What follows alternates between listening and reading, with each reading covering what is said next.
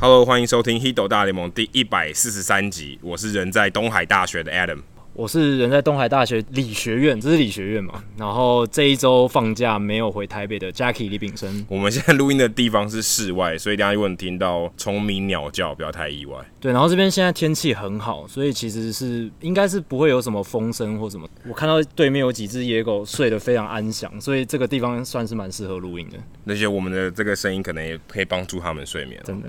我们是全世界第一个中文的 MLB Podcast。除了大联盟当中的实时话题之外呢，我们会讨论台湾主流媒体比较少追踪和报道的内容。有机会的话，也会邀请台湾熟知大联盟或是棒球的记者、专家，有特殊专长或是经历的球迷听众朋友上节目跟我们畅聊独家观点。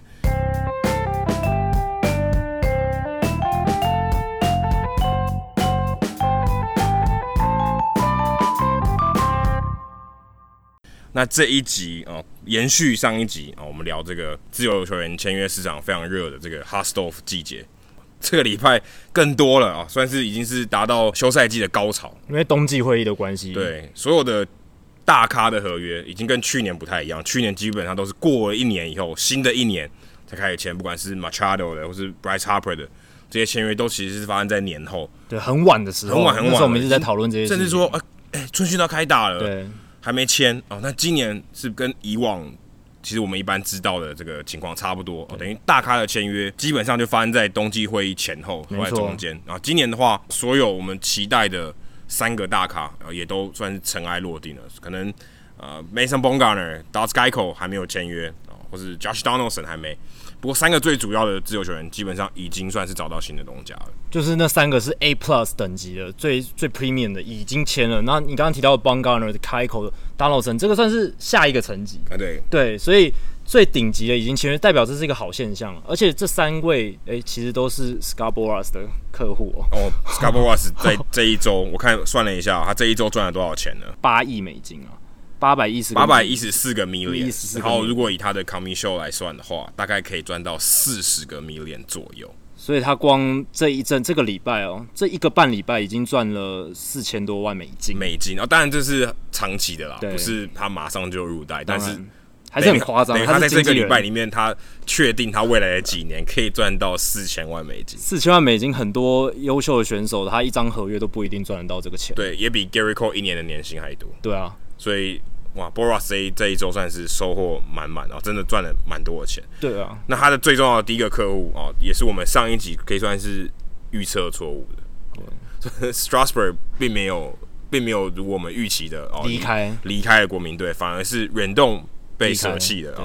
呃，Strasburg 在国民跟国民队签约在台湾时间周二的时候签下一个七年。两百四十五个 million 哦，两亿四千五百万的这个合约哦，三十五个 million，三十五个，但是两三千五百万一年，对，这个合约大家也不会觉得太意外，因为这个价钱感觉好像是对他讲是蛮合理的，而且甚至如果你看了 Gerrit Cole 之后签的合约，这个合约好像是一个垫背的哦，就是帮他做一个定锚效应，说哦，OK，Strasburg 的价钱在这，Boras 把你定在这里，那 Gerrit Cole 一定是更高。对，因为这个很重要。就是 Boras 他在斡旋的时候，其实他会用一些先例，还有他他有一些想法。他的想法就是他一定要创造最高的自由球员合约，或是以这个选手来讲，他能创造的最大的。呃，不过 Strasburg 的确他也做一天的最高薪，历史最高薪。对对对，那个时候他的平这个就做做了这么一天。对，以自投手来说，真的是最高。那这个就是对定锚效应。然后他在这一张合约谈完成之后，哎，接下来他跟杨基斡旋 Gerrit Cole 的时候。他就可以说，哎、，Gary Cole 比 Strasburg 年轻两岁，而且伤病史又比 Strasburg 好非常多。那接下来跟杨基谈的时候，他就可以说，哎、Strasburg 已经签成七年两亿四千五百万了，那 Gerrit Cole 是不是还可以再加个两年上去？而且他们两个都是状元呢，他都都都是状元，对，所以以这个协同纯正性来讲，这个 OK 了，这个 check 了。那接下来就是伤病史，还有他的年纪，Gerrit Cole 年轻两岁，伤病史比较好。而且还有两百局的年份比较多嘛，Strasburg 我记得才两两次而已，但 Gerrit Cole 有四次，所以在这样的情况下，合理的 Gerrit Cole 拿的合约是创历史记录了九年，九年三亿两千四百万美金的合约。对他这个已经是，就算到今天哦，所有合约都尘埃落定以后，他的平均年薪也是最高的，已经超过 Mike Trout 了。对，这其实有点，但是他其实超过只超过一点点，一点点。因为 Mike Trout 他平均年薪是三千五百多万嘛，三千五百八十万。对，然后 Gary Cole 就三千六百万美金。其实跟我们上一集有讨论到这个金氏世界纪录效应有点像，就是 Russell Carleton 他在书里面写到的，要破纪录的时候，通常市场或者是这个文化、社会文化因素会让他只突破一点点。因为未来他们还希望可以继续，就是不要打坏这个市场的目前的运作状况。不过以平均年薪来说，这个三十六个 million 三千六百万哦，我觉得并不是，也不会太令人意外。我觉得最令人意外是签九年，对，九年三亿两千四百万，这非常的长，而且他是投手，对，他是投手。你说就是他再健康好了，你签九年，你有病吗？对。九年他投完都三十八岁了，他现在今年二十九岁，你九年三十八岁，你到底能用他多少年？而且他三十八岁，只要他三十五岁超是三十八岁好了，他的他的这个能力有跟现在一样吗？肯定肯定是衰退，除非他是 real ender。对，但我觉得这些球队他们现在在签这些合约的时候，他们其实都已经预期到说后面五年都是送他的，后面五年一定会有受伤。所以他只用四年，对他就是要这四年，所以差不多他一年要付他将近快七千万。对。而且 Gary Cole 这张合约跟 Strasburg 不同的是，他没有所谓的延迟付款。Gary Cole 这一张全部都是当年就是付付清，所以九年走完就全部付。哦，不过他的第五年有一个逃脱，对，有个逃脱条款，他自己可以逃脱。对，但 Strasburg 或者是以前 Scherzer 的合约，他们其实有很多 deferrals，就是很多延迟付款，所以价值上未来是一定会稍微贬值的。因为因为未来的钱会越来越不值钱。没错没错，所以 Gary Cole 这张又比他账面上看起来更值钱，而且九年是大联盟这个投手史上自由球员投手。第二场的合约已经快破纪录了，第一名是一九七七年，其实那个时候自由球员市场才刚开放，大家都不知道怎么运作，所以有一个球队印第安人队就傻傻的跟一个叫 w a n Garland 的投手签了一张十年两百三十万美金的合约，注意哦是。整张合约十年两百三十万，不是平均年薪两百三十万。两百三十万可能是 Gary Cole 投两场比赛赚的钱，就零头啊，真的是零头。当然那个时候两百三十万，然后现在可能是几千万，对，但也就是几千万而已。但这通货膨胀的确是很严重啊，因为这个已经过四十年，四十年了，四十多，超过四十年。但是你也可以看得出来，哎、欸，为什么从那一张十年的投手自由球员合约之后，就再也没有十年的投手自由球员合约了？因为投手的风险实在太高，太高。你就想他的右手臂。根本就是绑着一颗定时炸弹，就算他再健康，时间再长，讲白天还是有一天会爆的。对，因为 Wayne Garland 他很严重的一个状况是他签了一张合约之后他就鸟掉了，他接下来他一九八一年之后就没有再投球了，所以一九七七年签的嘛，所以他其实走了一半，他这生涯就已经结束了。而且他最后五年的成绩，最后四年我讲他最后四年的 ERA 七点八九、五点二三、四点六一、五点七九，跟他签约那一年二十胜、二点六七的自责分率。就是完全不一样。哦，那这样讲起来，当时的印第安人真的算亏大了。大亏。但但你如果以数字上来量，数字上来讲，两百三十万美金很少。对。但当时可能是很多的，是一个巨额投资了。如果当时是一个失败的例子，一直到现在到四十年后都没有人签超过八年的。对。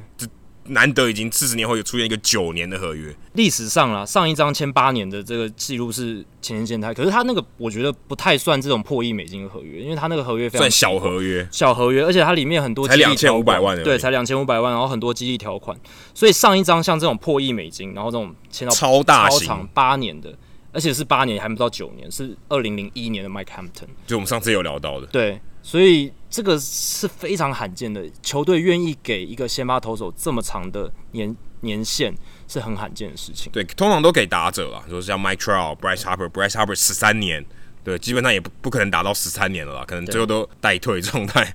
但投手给九年哦、喔，这的确也算是你可以看到 Boras 斡旋的能力真的很好，因为如果你球队来讲，九年一定亏嘛，你后面八九年肯定亏。你还愿意付这种钱、这种薪资，成为你这九年来很重的一个财政的负担。未来你九年怎么去规划？你可能都变成一个球队很伤脑筋的地方。你只把一个球员卡死。当然，Gary Cole 有他的价值，没有错。还有，你如果今天在自由球员市场上，你愿意花钱，花破纪录的钱啊，那你的球队士气、球迷，不管什么各方面，这种无形的这种东西，一定都会提升的。有坦白说，有时候是你用钱买不到的东西，到它都会无形中都会提升。就是因为你创了一个破纪录的合约，那当然这个很多无形的价值是是你无法量化的。不过真的未来的九年的财政负担哦，对于洋基队来讲也是一个考验。对，然后他目前是现在全世界最强的投手，这个已经是毫无疑问了。所以这个名誉上面的加持，但也许你看，也许你三年前讲是。Clayton Kershaw，对，变化很快。你说三年后 Gary Cole 是最强的吗？对，他还是价值一年三千六百万吗？对，所以这也是为什么先发投手自由球员合约从来很少签这么长的原因，也是在这里。然后过去啦，大部分超过十年的合约，或是接近九年，就是超过十年这种，都是野手嘛，因为野手就是比较稳。然后他到老年时，其实能提供伤病的风险，我觉得是比较低啦。伤病风险较低，然后能提供的。价值，因为老投手其实到四十快四十岁的时候，他能贡献的局数真的也蛮少了，不像野手，有些野手到 Verlander，Verlander 现在告诉你这个东西是可以可逆的，年龄是可逆的。但 Verlander 就是万中选一嘛，真的是可能每二十年、三十年才出一个。那像以前有签十年合约，大家都知道最有名就是 Alex Rodriguez，他还签了两张。对，很很挑，但不一样，是是他也是状元嘛，天之骄子。而且他十八岁就上大联盟，很年轻的时候他就签了十年的合约。然后再来就是 Manny Machado 去年的合约，然后还有 Bryce Harper 十三年的合约。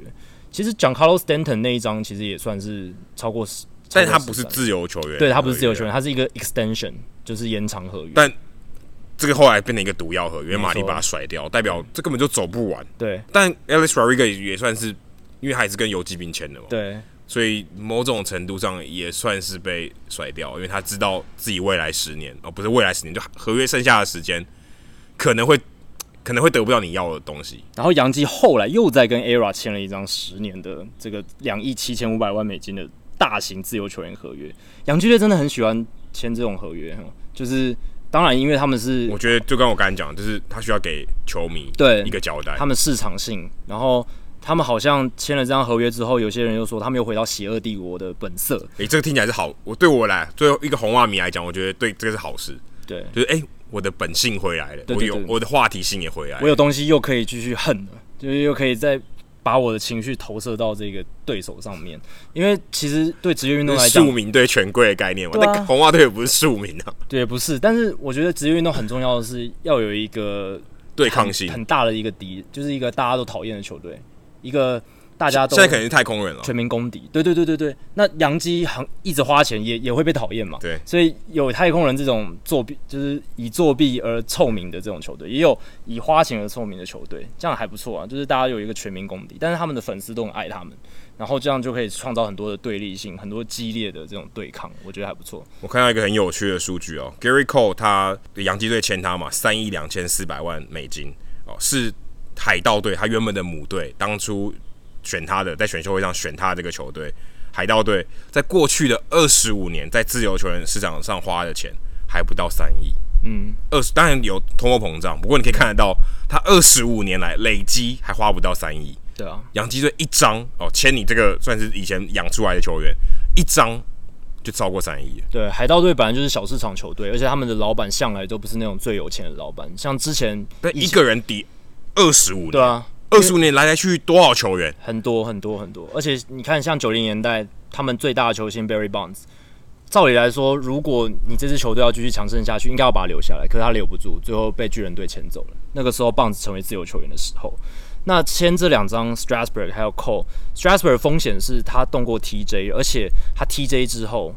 八次进出伤兵名单，在伤兵名单待了两百零五天，他的炸弹比较常爆了。对，所以这个是他的合约最危险的地方，那这是需要考量的。所以，呃，Strasburg 这张合约，我觉得风险，呃，尽管他的年份比较少，可我觉得风险是比远比 Gerrit Cole 还要大。但他其实也没有低多少，才低一个 million 而已，才低一百万而已。所以其实他们两个，你说等级也没有差太多。对，你说三三十六个 million 跟三十五个 million 都都是超大张的。对，其实。在今年以前，Strasburg 是比不上 Gerrit Cole 的价值的。你说二零一八年球季结束之后，Strasburg 还没有投出第二个两百两百局的赛季，而且他没有季后赛加持。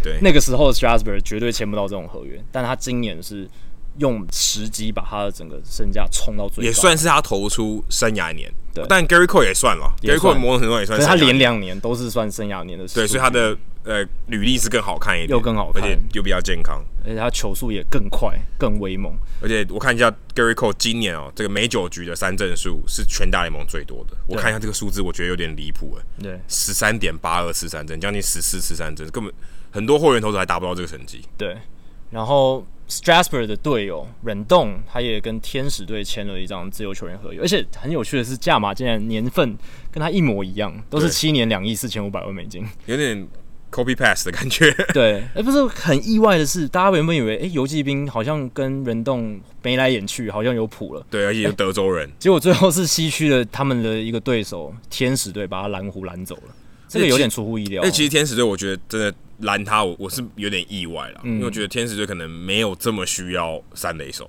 对，像要 David Fletcher，所以呃，当然不是最好的选择，但是说他们签人动来，感觉上了，并不是他们需要把钱花在三垒这个位置上，就是把两亿多砸在这一个球员的话，我啦，我如果是天使队的 GM，我不会把它砸在野手身上，因为他们已经有全世界最好的野手 Mike Trout 了，那你还有 Justin Upton 或者一些其他的周边性的球员可以去辅助他。你他最需要的其实是投手，你把两亿砸在了忍动上面，OK，不错，真的，你们野手阵容真的变得很强。可是他们最大的问题，先发投手还是没有解决。本来当初说 Gary Cole 有可能被他们签走嘛，因为 Gary Cole 是那边来来自加州的人，南加州的，南加州 Orange County 的，很近，然后有这样子的效应在，所以有机会签 Gary Cole，然后他们也有钱，但是最后反而没有签到 Gary Cole，然后是签了忍动，对吧？而且说真的，如果 Gary Cole 到天使，跟 Gary Cole 到洋基。我觉得到天使那个 impact 比较大，嗯，你可能把他从一个离季后赛有点距离的球队推直接推进季后赛，这是真的。杨基基本上已经是季后赛，已经是一只脚在季后赛里面的。你说开打之前，可能已经很多人预测他会打进季后赛，嗯，天使队不会嘛？可是你加了扣以后，可能就是季后赛球队。对，我觉得如果都花一样的钱，好了，假设两边的钱都都愿意花这个钱，Gary Cole 去天使队的效益，可能对于整个联盟，这或是对于天使队。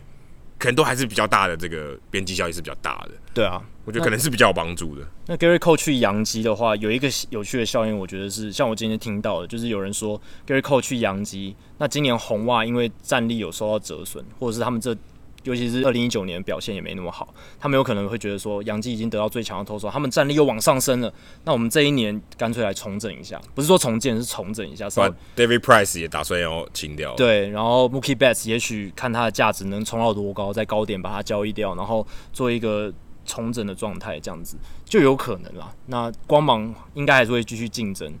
那这样子的话，美东真的好像已经结束了、欸。还有蓝鸟啊，还有蓝鸟 on the rise。可是蓝鸟，我觉得应该没那么快可以到洋，还没有到那么快可以冲击。对，因为联动区洋基现在是 Super Team 了，他现在基本上你很难找到一个死角，他没有全世界最强的先发投手。有啊，如果受伤啊。对，如果受伤，前提是这样，对，很难讲。可是他们现在有全世界最强的先发投手，全世界最强的，你可以说最强的终结者 Chapman，然后野手阵容不用说了嘛，这三年都很厉害，所以。在这样的情况下，哎、欸，红袜也许真的二零二零年调整对他们来说还是一个比较好的选项。我刚才还看到有一个资料是还没有提到，是为什么扣会在这个时间点这么值钱哦？除了刚刚我们讲他很厉害，然后他很健康以外，嗯、其实要看未来三年自由球员市场，你还能不能找到三十岁以下我们说顶尖的投手，先发投手。对，Gary Cole 是一个，他今年二十九岁，明年 Marcus Stroman 也二十九岁，对，Robbie Ray 二十九岁。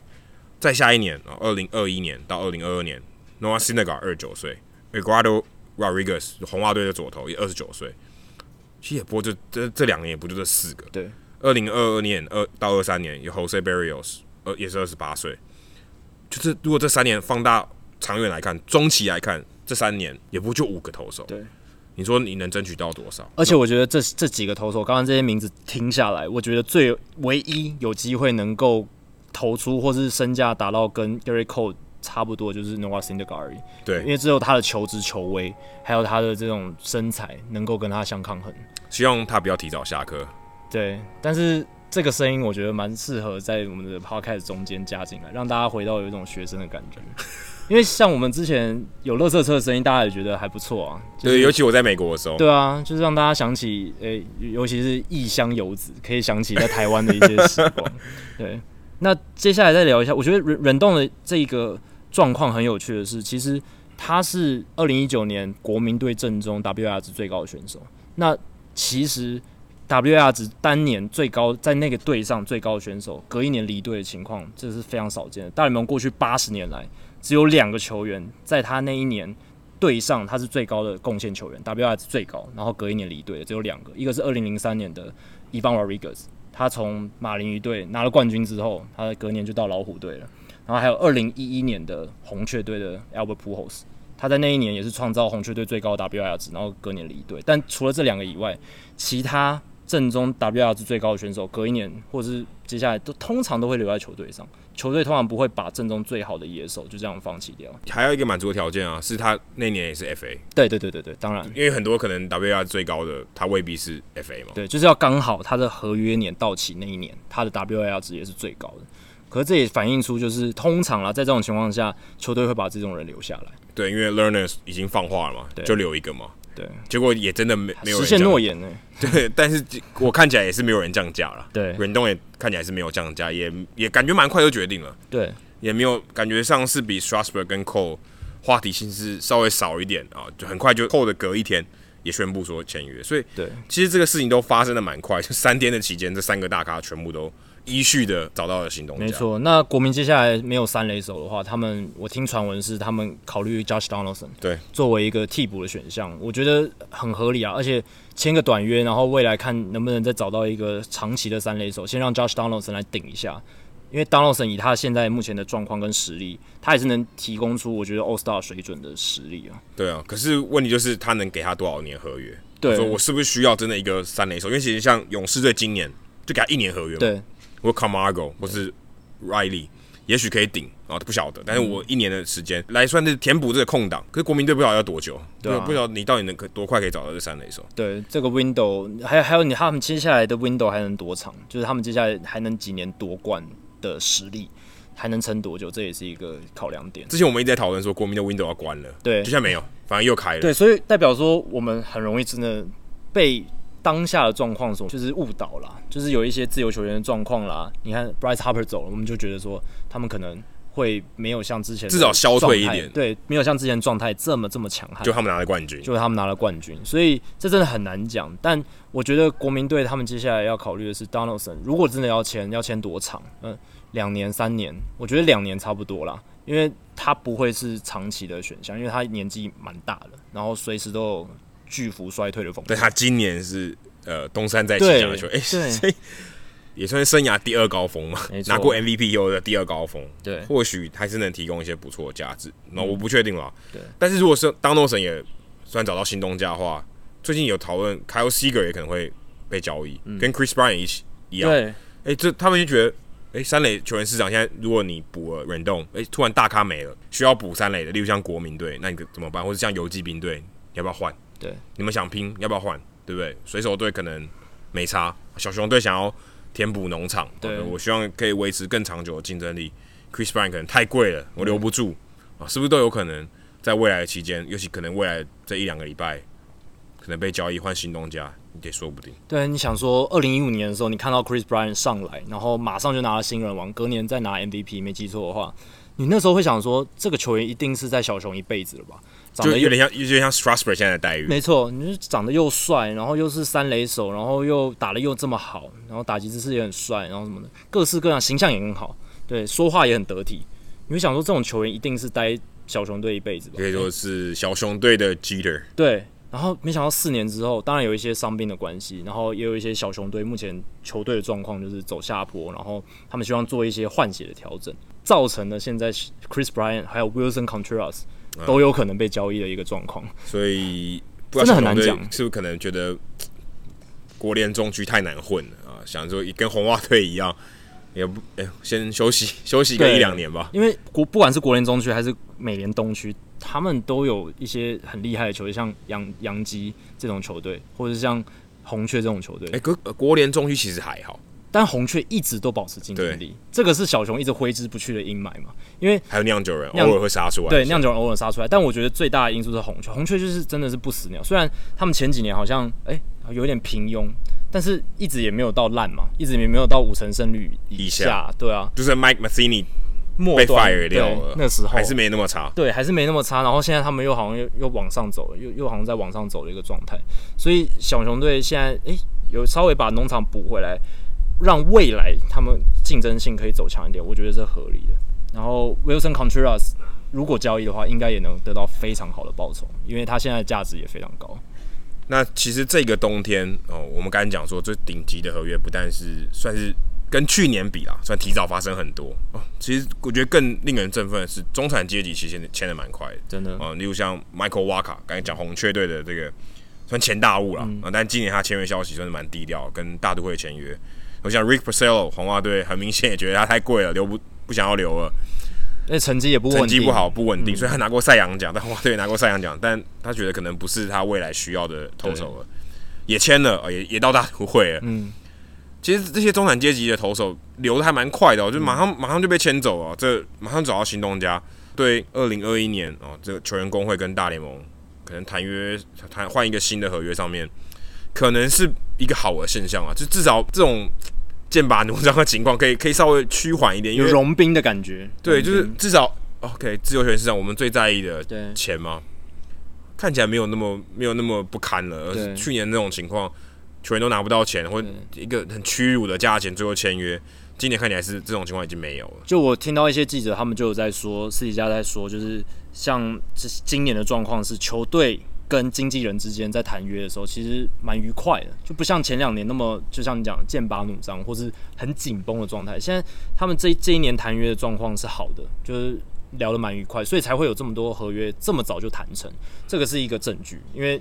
能谈成合约，一定代表前面他们的交流状况是 OK 的。那前几年都是因为他们一直谈不拢，或者是一直很剑拔弩张，或甚至就是有 collusion 勾结，对，所以才会拖到那么那么晚。前两年才会拖到那么那么晚。那今年的状态，就像刚刚讲的，Wacha、Porcello，还有被运动家队放弃的 Blake Treinen，他也跟道奇队签了一年一千万美金的合约，虽然还不错，还不错。当然这些跟 Porcello 一样价钱，对啊。都是一样价钱，而且 Treinen 是后援投手，你就知道大家现在对两者的这个看涨还是看谁。像 Porcello 是往下走嘛，然后 Treinen 其实也算往下走，可是它的价值还是维持蛮高档的一个状态。然后像 Gregorius 还有 Tanner Roark、Brett Gardner 他们也都签了约，当然他们签的都是一年的短约，可是至少他们的价码，我觉得不会到羞辱人的程度，是至少给到他们。大概都一千五百万美金，一千万以上。对，这几个球员可以说是在这个合约年，并不是他们生涯表现比较好的情况，错所以他们签一年短约，也许哦，可以在在今年打完或在季中被交易，或下一个合约我可以拿一个三年的合约，对，可能也许是最后一个合约，或是倒数第二个合约都有可能。但至少这一年短约是让他知道，哎、欸，你是还有机会的，而且我可以在至少在圣诞节之前，然后让你知道新东家在哪。对，因为我想特别提的是。像 Didi，我们上一集有提到说，哎、欸，他跟 Joe Girardi 的关系，就是费城的新总教练，还有就是费城现在的内野的状态，他非常适合费城人队。果不出其然，马上这个礼拜就签约了，一年我记得是一千四左右，一千四百万美金，差不多。对，那他来的话，真的就是补起了这个费城人内野的一个守备的洞，游击手。那 Segura 他可以二垒，然后 Scott Kingery 移到三垒，那这样。就有一个还不错的内野阵容，当然，哎、欸欸，对于费城来讲也是蛮弹性的。如果费城人今年还是打没有打出来、嗯、Gregorius 可能也会被交易，对，有可能在七三一前就白了，对，因为毕竟是一年短约，一年短约，对啊。然后这个签约的话，基本上对 Gregorius 来讲也好，因为费城人主场其实也是蛮适合左打者做发挥的。那 Gregorius 他现在他之前在洋基已经蜕变成一个超级拉打型的这种，对，有点像。他本来是长枪啦，那当然是受到这种弹力球的一些影响，他的全垒打的数字暴涨。但在费城人这个球场不会受到影太多影响，他的这个长打威力应该还是能发挥。那这几年他是，尤其是今年啦，二零一九年他受到伤病的影响，才会导致他的打击数据下滑。所以很多人都看好明年他在熟悉的 Joe Girardi 麾下。能够打出在费城人很好的成绩，也为自己拼一张合约啊。对，感觉像亚斯马尼管道那种，也是还需他还是需要告诉他说，哎、欸，我还能打，对不对？对我还能回春。今年只是暂时低潮的一年，对，可能因为伤病回来，然后我的状态没有那么好，明年全完全健康的情况下来试试看，我是不是能拼到一个更好的合约？因为他还没有签到那一张那种大的复苏年合约，对不对？四年六千万，三年五千万这一种，对，可能他生涯还没养养老的养老的合约，生生涯最后一张最最大的合约。我觉得这一些中产阶级的选手都在寻求那一张合约。Porcello 其实算已经拿对，Porcello 已经拿到了，然后瓦卡是第一次进到就自由球员市场，红雀原本可能觉得他。太不稳定了，就放弃掉了。然后 Garner 也已经有签过这种合约了，他现在就是能打多久就打多久。但我现在最想支持的就是 Treinen 了，因为 Treinen 他是他的生涯蛮崎岖的，蛮蛮颠簸的。那他能够在这么年纪这么大的时候投出，就是他在前两年在运动家的这种成绩，然后今年当然成绩下滑。那我很希望看到他在道奇队能够再重振一次雄风，拿到一张好好的复数年合约。那基本上 Joe Kelly 的哦。对，就是比较老一点，然后不是很过往的时机不是很稳定，而且他们都是只要有控球就可以投得非常好，但是他们问题就是一直控球都会有问题，所以球威从来不是他们的困境啊。最大的困境就是只要 command 好，不要投太多保送，他们是绝对可以投出非常好的，非常好，可能是联盟第一等的后援投手。对，而且哦，我有看到一个分析师，他有提到说，现在道奇队有 Kenley Jensen，然后还有 Treinen。一个是卡特球往右打者左边跑，往就是往左打者那一侧跑的这种速球系的球，然后 Treinen 有非常好的伸卡球，所以一左一个往左的这种直球系球路，一个往右的直球系球路，应该可以搞死很多国联西区的打者。那你又不能换来换去。对，但是至少对，就是在同一场比赛，可能同一时间可以派这两个投手上去的话，是一个很好的搭配组合。那另外，除了刚刚这些签约的消息以外，其实有一个话题，我们一直放了很久，一直在我们的这个清单里面。但我们一直因为题目的关系太多了啊，搞挤啊，现在终于可以来讨论一下这个话题：是大联盟未来可能在二零二二年，也就是两年后，可能会跟 NBA 一样，球衣上面开始有广告哦。其实像最近 Nike 公布了这个他们的新球衣嘛，虽然没有改变太大，可大家对那个勾勾很有意见啊，就是。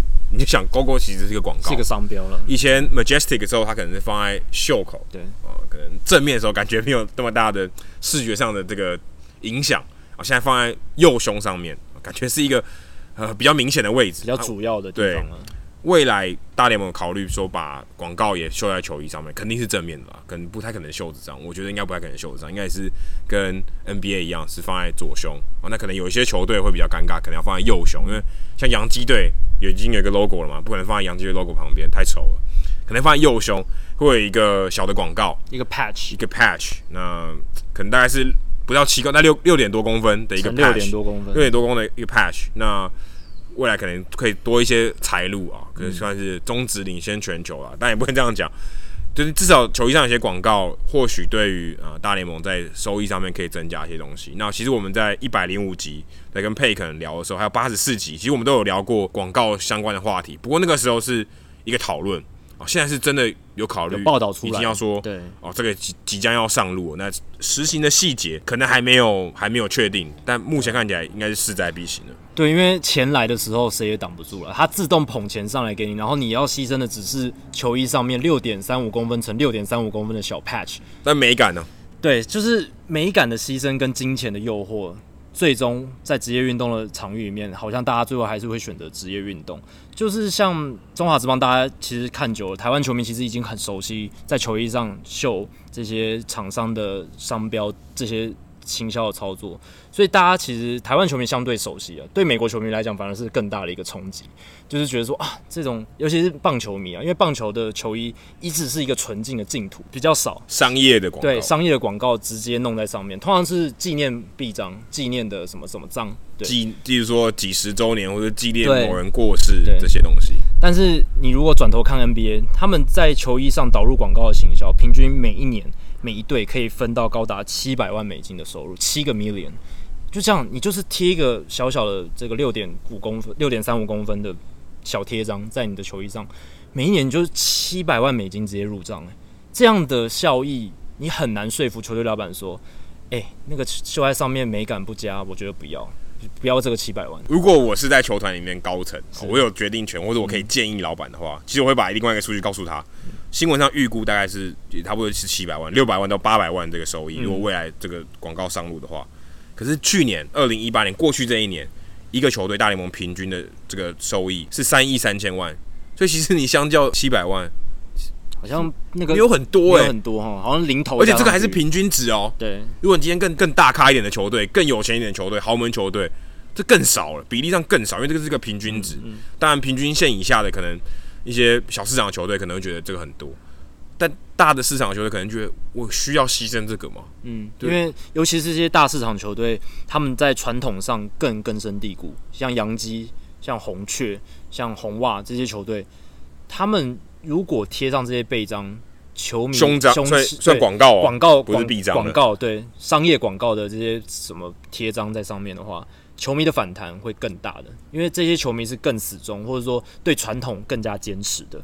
但是呢，大联盟它还有一个优势，在贴广告上面有一个优势，是更难让广告主却步的，就是他们的比赛的场次多，比 NBA 多了一倍嘛，一百六十二场比八十一场，而且八十二，对，一百六十二对八十二。然后大联盟它有个好处是，棒球运动本身很多静止的画面。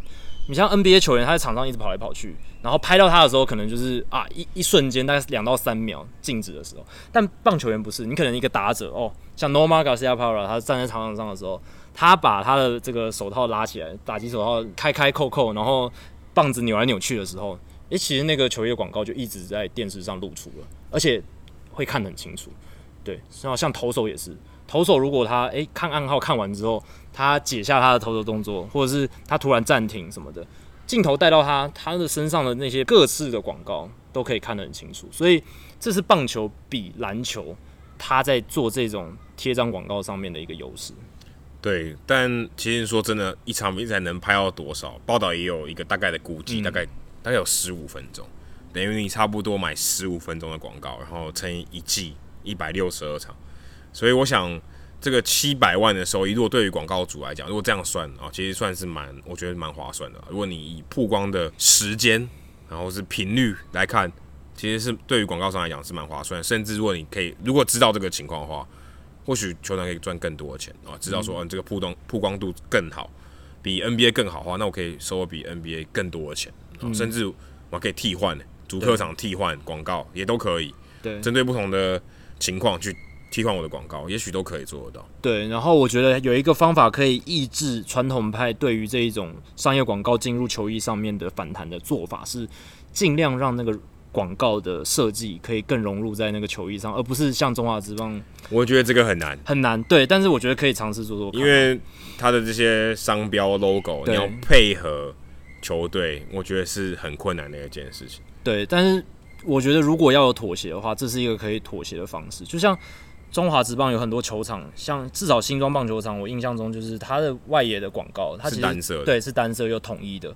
那这些厂商一定也要妥协，说啊，我原本 logo 的色调要改变，然后只有这个图形是维持原样，但是色系全部都要改成他们球场为了美感而做的这样的一个妥协。所以我觉得，因为像以前我们看中华职棒，很大的一个印象就是。很多厂商就是比较粗糙或者比较强硬式的，就是直接把他们 logo 就贴在上面，然后没有任何的补充的设计或是改变，或是做一些融合这样子。那那个其实是看起来是真的蛮突兀、蛮不好看的。其实，其实我觉得就算是现在 NBA 的，嗯，我觉得我觉得也没有很好看。我觉得他们还是把 logo 直接放上去，说那个配色未必跟球队的配色是和谐的。没错。可能也不管了，就是谁出的价码高，谁要竞标就是谁了，就给你了。对，那你觉得会不会有一天 NBA 甚至是大联盟变得像欧洲足球那样，厂商的球队那个品牌的名称直接变成最大的这个球衣上面的字？你觉得有可能吗？我觉得不会。你觉得不会？呃，对，因为我觉得这个传统实在太难改，太难改变了。嗯、那，嗯，我我觉得现就等于现在。这些球迷都，我觉得都蛮难接受的。真的，因为有些人会怕说，哎、欸，今天贴了一个贴章在这里，那明年会不会是，哎、欸，本来的袖章就也也变成广告？但但我觉得这个应该是一个会有一个排挤效应。嗯、如果你今天开放两个，啊，两个价格都被拉低，对，单价应该就被拉低，但总的收入应该会变高。但是如果你有两个，会互相抢。对，今天球衣上只有一个，代表。你就独家，对对对，独家的广告价值比较高的，价值比较高，而且可能设计上也会比较大，对，呃，甚至其实我也在想说，因为大联盟也有很多球队是他们背后是有一些色彩嘛，不管它是食品业、保险业，它其实已经排除掉一些潜在的这个广告的客户了。因为如果你今天是什么，例如说啊、呃，你今天是海盗队好了，你在 PNC Park 打球，然后结果又是另外一个假设 Chase 好大通来买你的广告，不超怪吗？你今天就变成说，你今天在这个球场里面是已经是一个。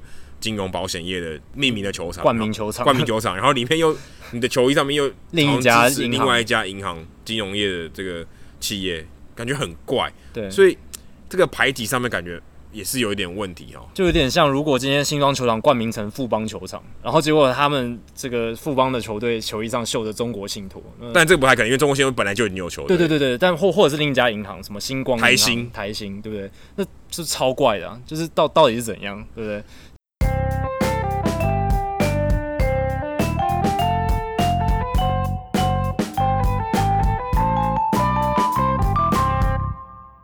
好，接下来进行好书我来读单元。那这一个礼拜我们要来聊的书呢，其实跟我们节目前半段讲到的一个人物有很大的关系，就是 Gerrit Cole。那有什么关系呢？因为 Gerrit Cole 他跟 Trevor Bauer 在大学时代其实是队友，是队友，UCLA 的队友。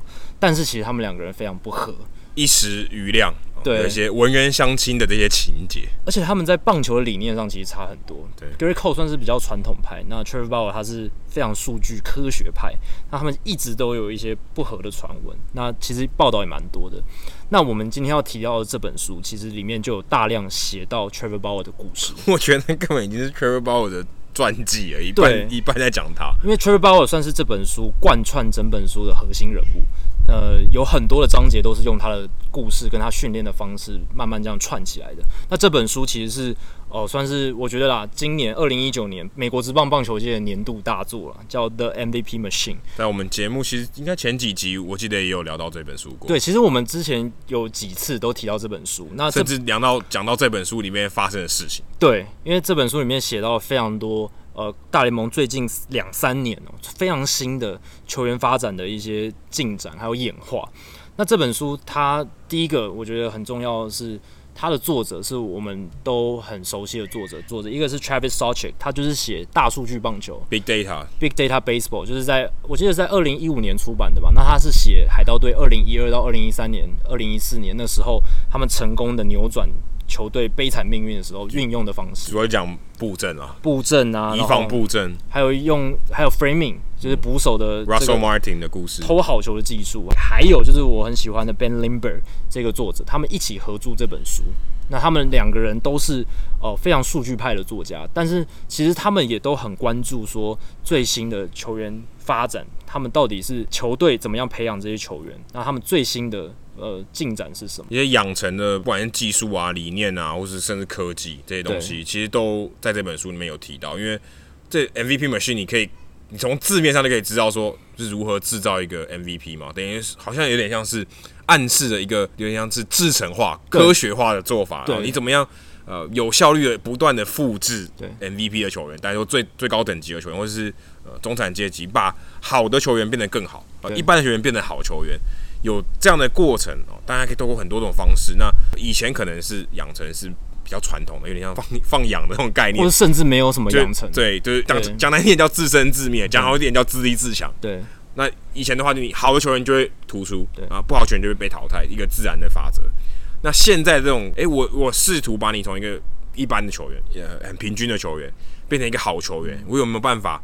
找到一些开关啊，我是在细节上去一些调整，可能我利用科技的辅助，或甚至用数据的分析去改造这个球员都有可能。对，因为以前我们怎么找 MVP 是用找的，是去挖掘出那些沙粒中的珍珠，是找出来。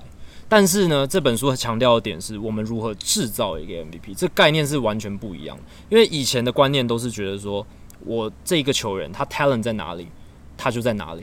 你没办法，而且 talent 可能是球探用肉眼还有他以前的经验去评断。对，那他们没办法把这个 talent 再升级或者极大化，所以很多球探都觉得有一些球员他天生就那样子了，那他最高的天花板就在那里，那你没办法去改变这个事实。但这本书强调的是，即便是账面上，或者是你第一眼看到他的 talent 有多差，或者是有哪些地方没做好，你可以透过科学化的方式，一些数据的辅助，去扭转、去改改造这个球员。所以这个是这本书很重要的一个观念在。其实对我来讲，我觉得科学化思维，其实我们在之前在社团有聊到这个，就是他们讲到科学棒球。我那时候我记得是讲十二强，讲情搜的东西。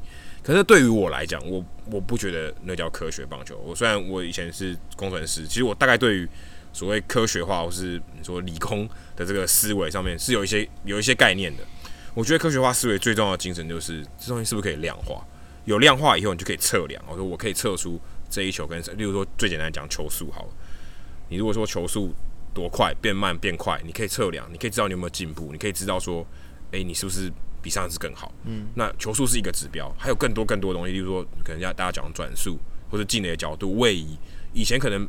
科技上面没办法做的很精准，或是没办法，甚至没办法侦测了。对，甚至或者说你在测量上，或者根本没这个概念。如果、啊、以前做我怎么判断一个需求好或不好，我只能看它幅度。对，可是我不知道转速，可能以前我的科技没有到达把转速测的算相对的精准。而且你一次只能看一两颗，你也很难说我一整季一百颗拿来做。对，或者我也没办法累积这么多资料去 去看，去看你呃稳定性这些东西，你只是没办法去量化，没办法去测量。但你有办法测量，你就有办法进步，因为你看得到那个数据的是一个很客观的数据嘛。对，你有办法知道说，诶、欸，它是不是有变好？嗯、那我觉得这个是科学化思维里面最重要的。以前以前可能说养成的时候，诶、欸，你这个地方不对，我调一下，我、嗯、调对了，那就好，就有点像是好像在做菜一样，有没有？诶、这个东西加一点，这个、东西少一点，加一点少一点，去测试，最后达到一个好的东西，那就是好的结果。那有可能怎么测都测不出来啊、你怎么 try and error 都没办法。可是如果你科学化一点的话，你可以找出一些脉络哦，知道说，诶、欸，上次我调这个地方不对，或是我怎么样做，我可以增加转速。那我转速是一个评量这个变化球的品质好了，那我怎么样把这个品质提高？我可以先看转速，我是不是我这样改转速有没有提升？没有，好，那我就换另一个方式改。我至少知道说我改了什么，我怎么办法去做一个实验。我觉得这是一个科学化很重要的精神。对，然后还有一个很重要的前提是在做这一有有了这些资料，然后你有你有想去去改变、去进步，这个大前提都是你要有一个 growth mindset，就是这本书里面很强调这一点。任何不管是教练还是球员。你都要有一个心态，是我要不断的成长进步。而且，而且我觉得最重要的是，他相信人是可以进步。对，因为他不会说我天花板在这。对，那就这样。对，那或者是我摸不到天花板就算了，我就觉得这有个极限，这就是极限了。对，因为传统的棒球观念是，比如说你看到了一个五尺八寸，或者甚至更矮，像 Jose Altuve 这种球员。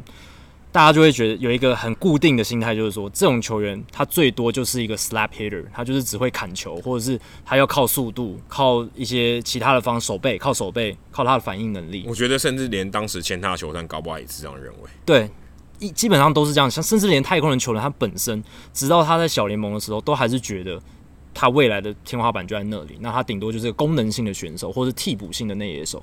诶，没想到他确实是可以改造成一个 power hitter，但他可能是万中选一，对，你没办法是一个有效复制的过程，对不对？他可能刚好就开关开了。对，但是你如果没有尝试的话，你没有那种 growth mindset 的话，它根本不可能发生。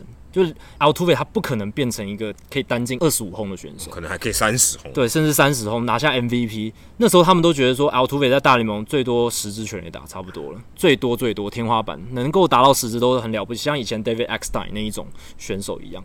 所以要有这样子可以不断成长的心态，是这一切科学化或者说球员养成不断有进步的一个最大的前提。对，而且为什么觉得这个听起来我们觉得好像理所当然？我们觉得好像蛮理所当然。你要进步嘛，你想办法成长嘛，然后那你用科学化的方式。可是棒球其实是一个很特别的地方，虽然我们都不是真的说我们是棒球人出身，或是我们以前是科班出身的，就像我们刚才前面讲到的广告，棒球这个文化或是这个环境都是非常非常传统保守的。对，你要有一个这样的思维，其实是很突破的，嗯，是并不容易的。你说。甚至我要用科技来辅助我做科学化的这些训练，这好像是很新的。你说像 Moneyball 当时二零零三年、二零零二年那一段时间出来，它是一个非常非常革命性的，对，是革命性的 out of box 的这种做法。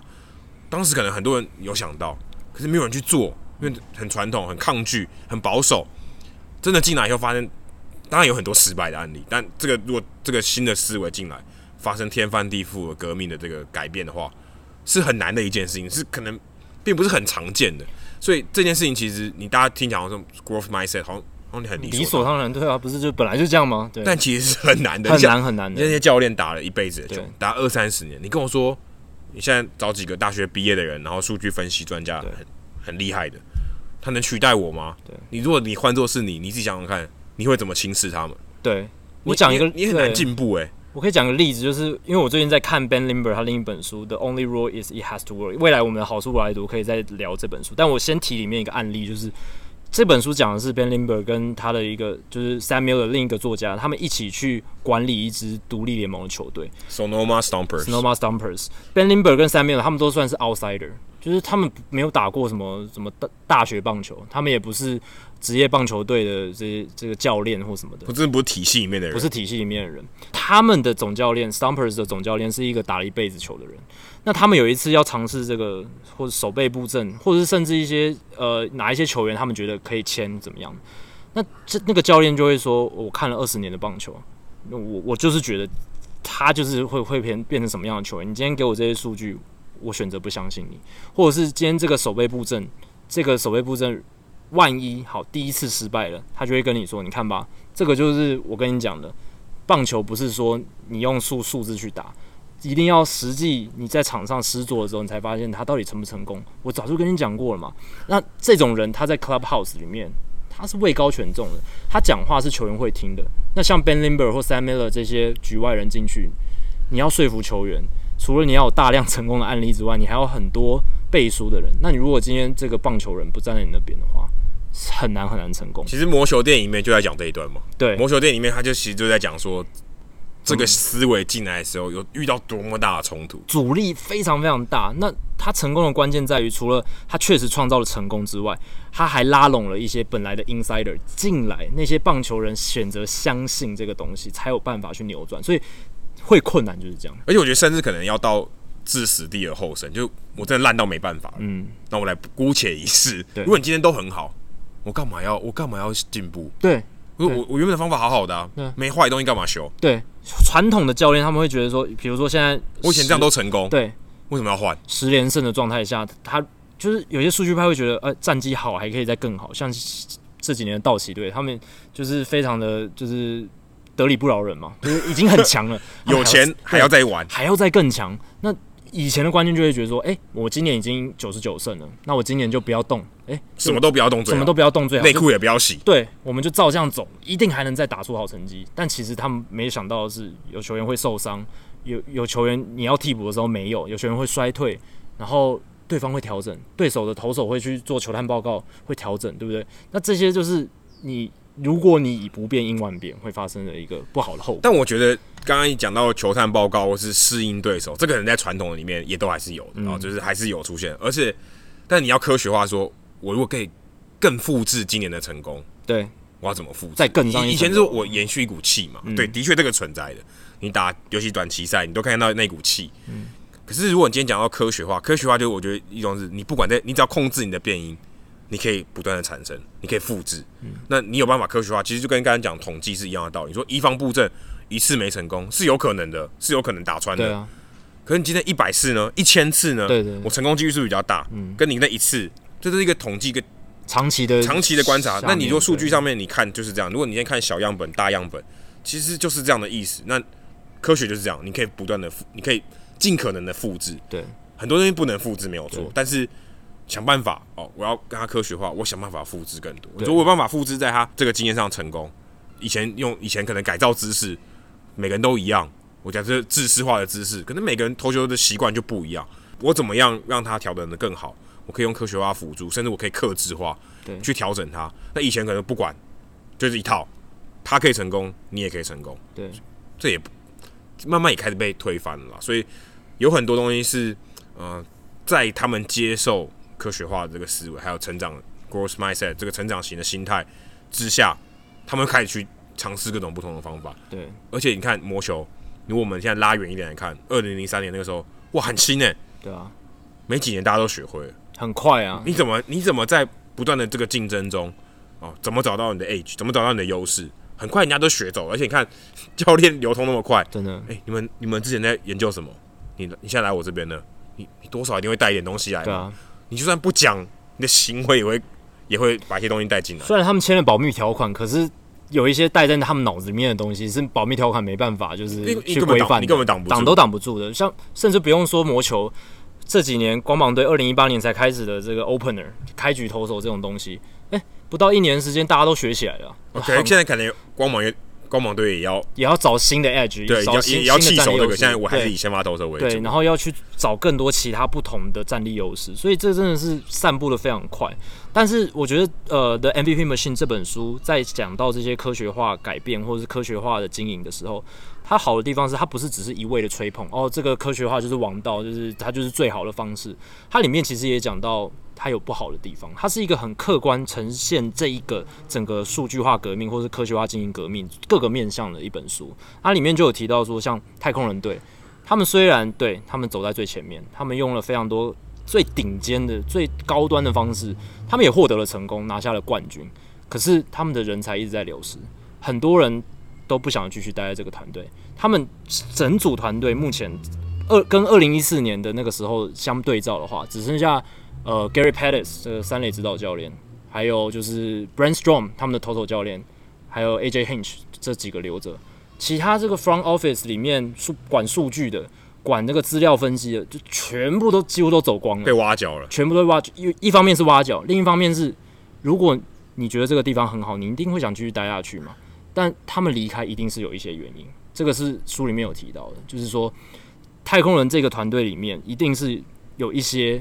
沟通上面，或者是团队的组织的氛围太激进，让有一些人觉得受不了，太不人性化。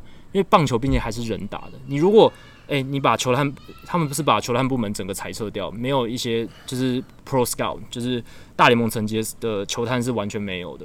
那这其实会引起反弹的，因为有些球队他们在有 Pro Scout 的情况下，还是获得了成功啊，他们可以兼容并蓄。两者可以并存，可是太空人的做法是非常极端的。那物极必反，虽然他们走在最高端，但是他们也会有一些反效果出现。但这个可能就是需要循序渐进。没错，不过，必须说，事后来看，他们得到了成功。对，所以未必几经是坏事，搞不好就真的需要这样。搞不好你循序渐进的太慢。他们现在也爆出了一些不好的事情，这样像作弊疑虑。对，但这跟科学化是另外两码的事了。我觉得这对是是有点两码，可是我觉得也有点关联，就是因为你有太这样太激进的心态，你才会想到说我要寻求任何可以帮助我的方式，最后打 By all means，对，最后才走到了那个最不好的那一条路。这个是我觉得啊，可能多少一小一小点关联。当然，他们在科学化经营上面，或者养成球员这方面，他们的努力或者他们成就是有目共睹，而且也也算是为了整个联盟或者棒整个棒球界。算是树立了一个典范的典范，对，真的新的典范。当然，这个都这方面是不容置疑。可是，怎么样在球队的各个方面，包括你看像，像像家暴，像 Roberto Osuna 那些事情，就是、哦、这是科学化触及不到的地方。对，触及不到的地方，你怎么样？因为经营一支球队，不是只是球员养成跟科学化经营这一块，你做得好就就能强。你各个面向你都要照顾到。像 Jeff Luhnow 在签 Roberto Osuna 后后面。出来说的那些话能听吗？说我们是最高道德标准，可是我们也愿意给选手第二个机会，就是很矛盾。然后包括他后来 Taubman 事件出来说话，也是反反复复。所以太空人队他们还是有不好的地方，然后也还是有在这样子的浪潮底下他们做不好的地方。这个也是大家就是可以去思考的啦。他们这本书并不是一直说哦，就是所有球队都应该我走这种唯一的方法，还是可以有兼容并蓄的地方。好，关于这本书其他的内容的细节，我们会在下一集的好书来读，来跟大家分享。那刚刚聊到这些书的一些想法，或是整个贯穿这个这本书的大概念的一些观念，我们刚刚聊了一下。那我们顺便来聊一下，说我们在阅读这本书哦，其实我这次算是我人生第一次啊，我用听的把这本书听完，我是用 Audible，就是 Amazon 的这个算是有声书的 App，把这本书听完，而且我还听了一次半啊，因为。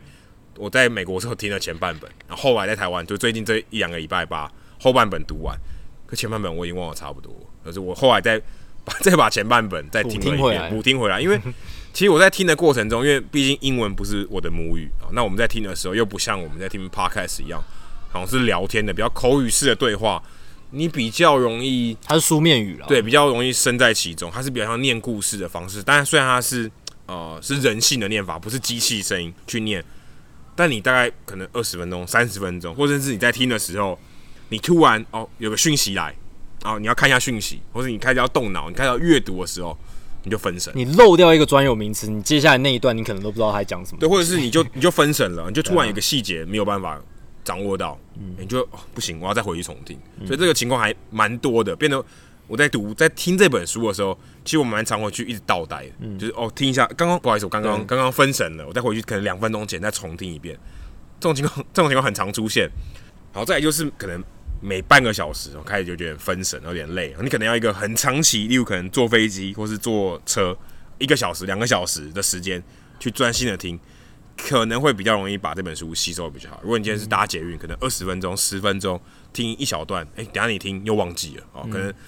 连贯性上面不如说 podcast 这样，因为 podcast 可以中断听，可能也许像像聊天比较口语的方式，比较脉络可能不需要那么长啊。可是因为一本书，它可能一个章节要念快一个小时，整本书听完大概要十四个小时啊，就是他用正常的语速去念，差不多十四个小时才听完。所以呃，你可能前面听了十分钟，后面再过了八个小时，然后听后面十分钟，你可能有些脉络接不起来，前面有些细节。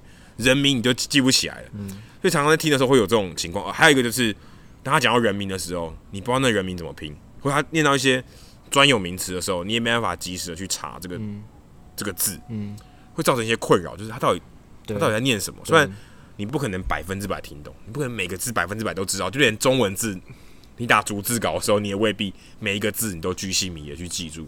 英文是一样，所以听重点有时候，哎、欸，那刚好这个重点那个字你就不会。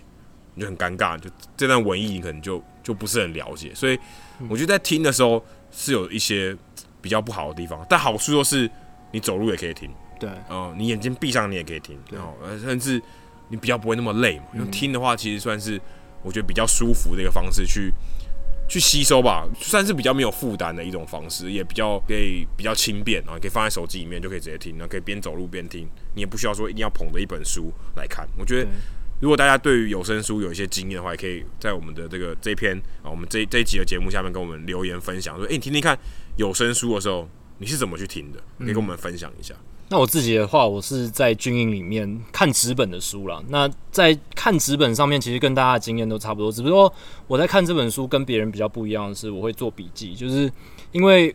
毕竟我们看完这本书之后，有很多东西想要跟大家分享。那其实如果这样直接读下去的话，很多细节都会忘掉了。就像我听的时候，我也很难做笔记。对，因为我如果在走路，我突然做笔记，嗯，我有时候会做笔记，甚至做到一半，哎、欸，他还在放，嗯。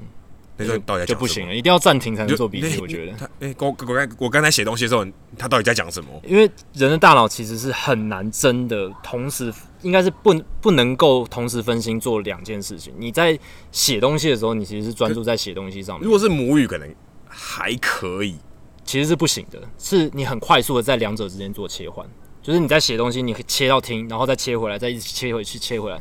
那是有训练过的才才能很快的做到这样所谓的 multitasking，同时同步做两件事。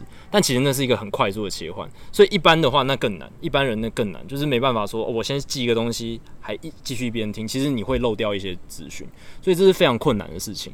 那我自己在里面就是看书，然后一边做笔记，所以阅读的速度其实是非常慢的。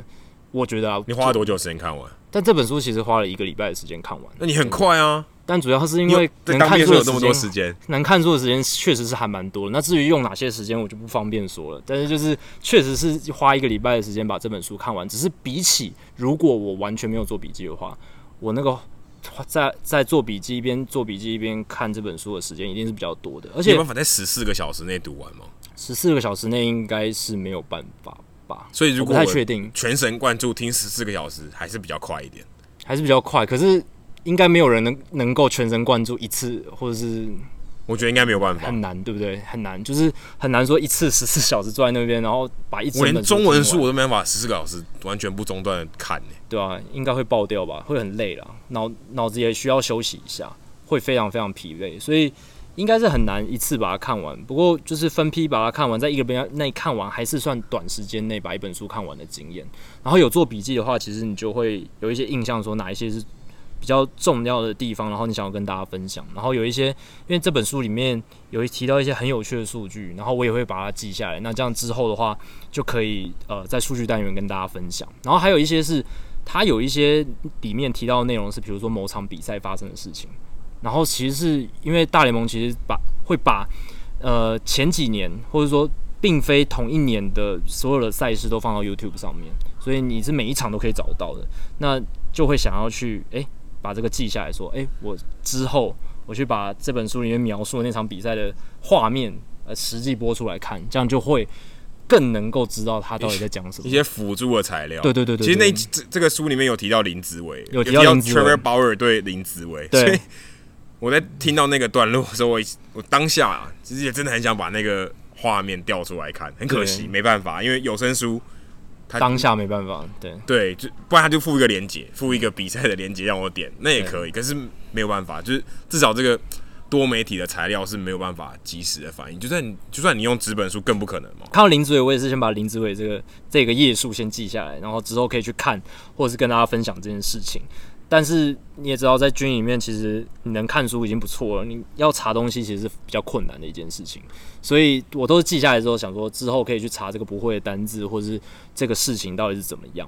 那其实读原文书，因为英文毕竟不是我的母语，而且我们也不是生活常常年生活在美国。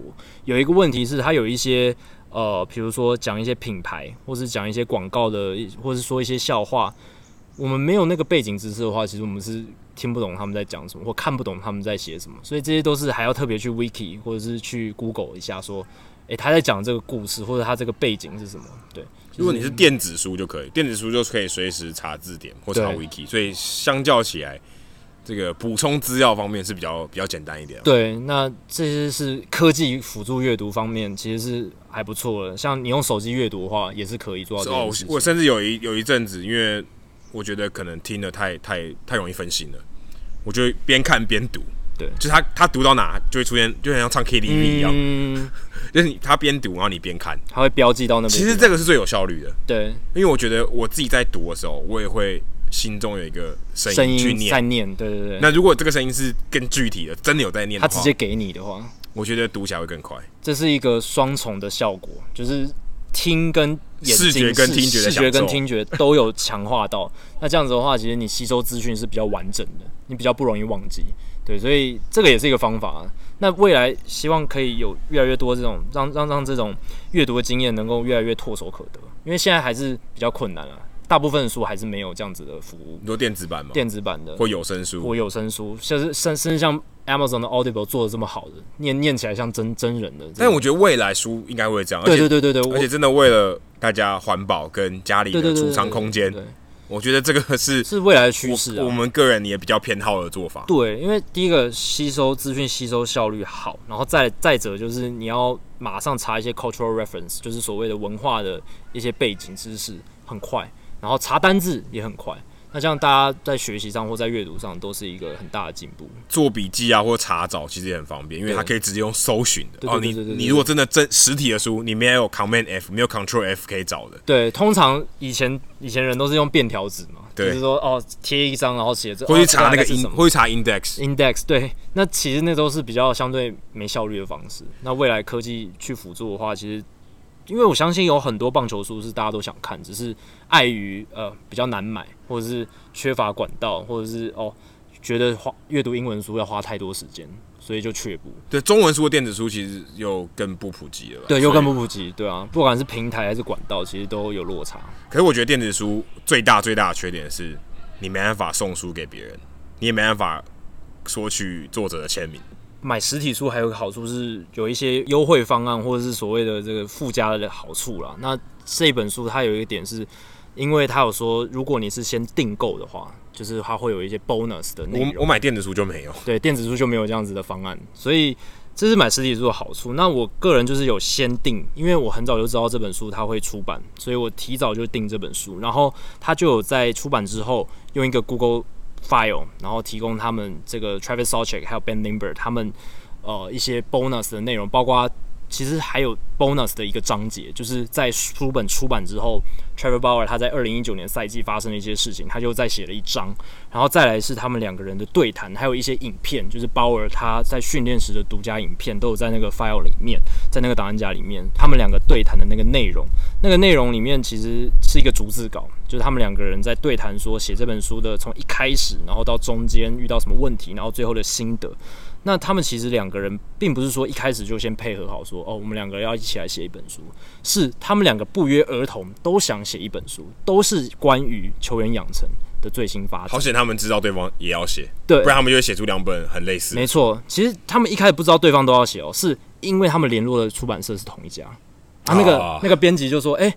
我左边有 Ben Limber，他也想写这本书；而右边有 Travis Sarcher，他也想写这本书。那就把他们两个人凑起来就好啦。因为不然的话，他们两个提出的这个 proposal 提案其实蛮像，同质性太高，出两本书没有什么意思。以出版社的角度来讲，对，所以后来他们就把这两个人凑起来，然后去写这本书。那两个人要写一本书，其实诶、大家会想说，会不会有那种文笔上的差异，风格差太多，很冲突之类的？但其实也还好，因为这两个人他们写作风格本来就相近，蛮类似的。但我觉得还是看得出来，对，但是，是看得出来是不同人写的，至少是比较近。然后他们两个理念很合，这个很重要，所以他蛮幸运的，刚好这两个人都是比较新潮流派的作家，而且他们写文章都喜欢写的很详细。然后写写的比较长一点，所以他们的个性跟调性是很像，所以他们配合起来是蛮合作无间的。然后我觉得他们提到有一点最有趣的是，他们这两个人写这本书花了大概一年的时间，他们只中间只见过一次面，他们写整本书的过程全部都是远距离。我之前写书的时候，我们有四个作者，对。有那五年前写的，嗯，有两个到现在还没有碰过面，对，他们这一辈子还没有面对面坐在一起过。对，大家会想说很不可思议，不是应该要常常坐下来开会？其实还好而已。现在这种科技科技太发达了，他们就说，哎、欸，那个有 Messenger，还有就是 Google Doc，实在是太方便了，根本不需要实体两个人见面。以前如果没有云端的这些文件服务。我要怎么样同时同步我们的内容？可能要用传真吧，或者更早又要寄写信嘛？写信要到什么时候？对啊，可能写了十年都还没写完，这是对啊，以前人无法想象的事情。但是现在可能根本就不会这样做。对，可能就会啊，你直接搬来跟我住住三个月好了。对，或者是直接妥协，这本书就不要跟我重叠到，就是可是很难，这这太难了，对，太难了，真的用语。肯定会不一样，对，所以就有很多需要妥协的地方。但是拜现在科技所赐，现在这些都可以做得到。那他们两个人也顺利完成这本书，但是他们在过程中遇到很大的问题是，其实有很多故事啊，在写的过程中又被更多媒体披露了。哦，这是一个很大的问题，因为你在写这个故事，然后有有其他人也在写，就换句话说，应该就是不是独家，对，就过时，甚至可以说有点过时了。但是没办法，我还是要把这本书赶出来。所以他们那时候就是觉得写得很赶，然后其实是时间很紧凑，然后会有一种我们一定要够快，不然这些故事都会被写光光的感觉。可是他们不新了，对，就不新了。可是他们比人家那些新闻报道或者分析文章好一点是，他们的系统性是比较完整，它是一个有一个大脉络在的。他们先从历史开始讲，然后讲到训练中心，然后训练中心的代表人物。然后把这些东西全部串在一起，然后最后有个收尾，它是一个很完整的故事，跟其他的报道不一样。报道是破碎的嘛，他今天可能讲 Rich Hill，另一个人可能讲 Justin Turner，它就是一个简短的故事。可是他们的故事是有一个同整性，然后是有一个贯穿的哲学在，所以你就是把它当做一本教科书，教科书是有第一章到最后一章。对，而且他们写的内容是绝对比那些报道都还要更完整，因为他们收集到的素材非常的多，他们花了非常多时间做访谈、做访问。然后问问的人非常多，然后透露的细节也非常多，跟一般记者的呃得到的资讯差异比较大。因为他们的优势是他们可以长期观察、长期 follow 这些线。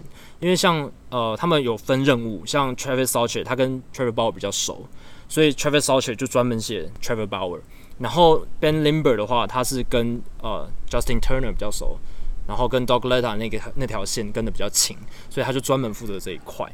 那长期耕耘一定是会培养一定的感情嘛，所以他们能从这些人身上得到的资讯也会比较多，也会比一般的记者来的更深入一点。对，还有最后一点是，他们都有实际去亲身体验 Driveline，还有一些呃改造打击的一些方法，还有一些新的科技的器具，他们有实际去测试，而且有实际去用那些服务，他们有去。真的丢，然后而且 Driveline 也提供他们报告，就是说，诶，Ben Limber 的这个投球的那个转轴有什么问题，有没有到什么效率，你适不适合成为一个棒球员，他们有得到一份报告，所以他们有实际去亲身体验。这跟一般记者他可能只是哦从旁观察去写去记录比较不一样，他们是真的有亲身体验，而且他们有写在书的内容里面。这个经验对他们来说是非常独特的。他们本来只是棒球作家，可是透过亲身体验，他们。有一点像 insider 的感觉，得到那个经验之后，所以这是我觉得他们在两个人对谈当中，我听到很多呃蛮蛮有价值的地方，就是写这本书真的不是大家想象中那么容易，然后能在一年内赶出这样子的作品，然后还有时效性，哦，真的很厉害。当然他们也都是有经验的啦，写书有经验，所以他们应该对于写书这方面至少驾轻就熟。哦，对他们还有提到一点是，写这本书跟他们两个人先前著作最不同的是。呃，这本书他们并不是说，呃，一件事情一个大故事已经发生完之后，他们开始写，他们是一边写一边加新的东西。对，其实其实我我我自己觉得这本书它有一个我自己觉得是一个缺点，嗯，嗯，它其实相对起来，它不是一个很从第一章到最后一章是很一气呵成的感觉，它很多故事连接在一起，你会觉得它很多支线，对，对对，可是也没有一个主线，可能就是 Trevor Bauer，但是你会觉得那个主线没那么强。就他今天第一章到最后一章，你看完，你可能不会觉得说，好像有一个豁然开朗的感觉，比较没有这种感觉，就不是有一个叙事性 （chronicle） 那种感觉，比较我觉得比较没有，比较是哎、欸，很多很多东西一直辅助这个观点，一直辅助，啊到最后结束。对，它就是还是有个大主轴主线在嘛，但是这个支线的岔出去的角度比较大了，就是不像一般的书，可能就是它会有一些支线，可是它都是靠主线，靠而且会有一个，我觉得会有一个。剧情和时间感，对这个时间感，我觉得相对起来它比较没有，因为他要岔出去讲另一个人的故事。那这个人的故事可能跟 Trevor Bauer 呃的时间轴并不是重叠的，对，所以他一定要时间点会，不是他跟 Trevor Bauer 更没关系，对，他会换那个时间点，然后故事要重新拉回到另一个呃起始点等等。但是整体来讲，我觉得逻辑性还是很通畅的，只是就像 Adam 讲的，你可能要一直不断切换到不同的场景。不同的剧情可能要这样的切来切去，因为它本身也不是一本，就是从第一章到最后一章是一个一个故事，对对对对，是太多故事。它会它有分不同的这个区块啦，因为它有一一段是在讲历史，就是球员养成的历史，从很早以前开始讲，然后有一段是在专门讲保尔之类的，就是各式各样的东西，就是它是分比较多，但是整体来讲，我觉得他们还是。能在这样的情情况下写出这本书还是很厉害的。就是比起他们之前的作品的话，因为他们作品都是之前的作品都是发生完之后才用有时间轴顺序这样去写出来，所以这本书是有它的难度在。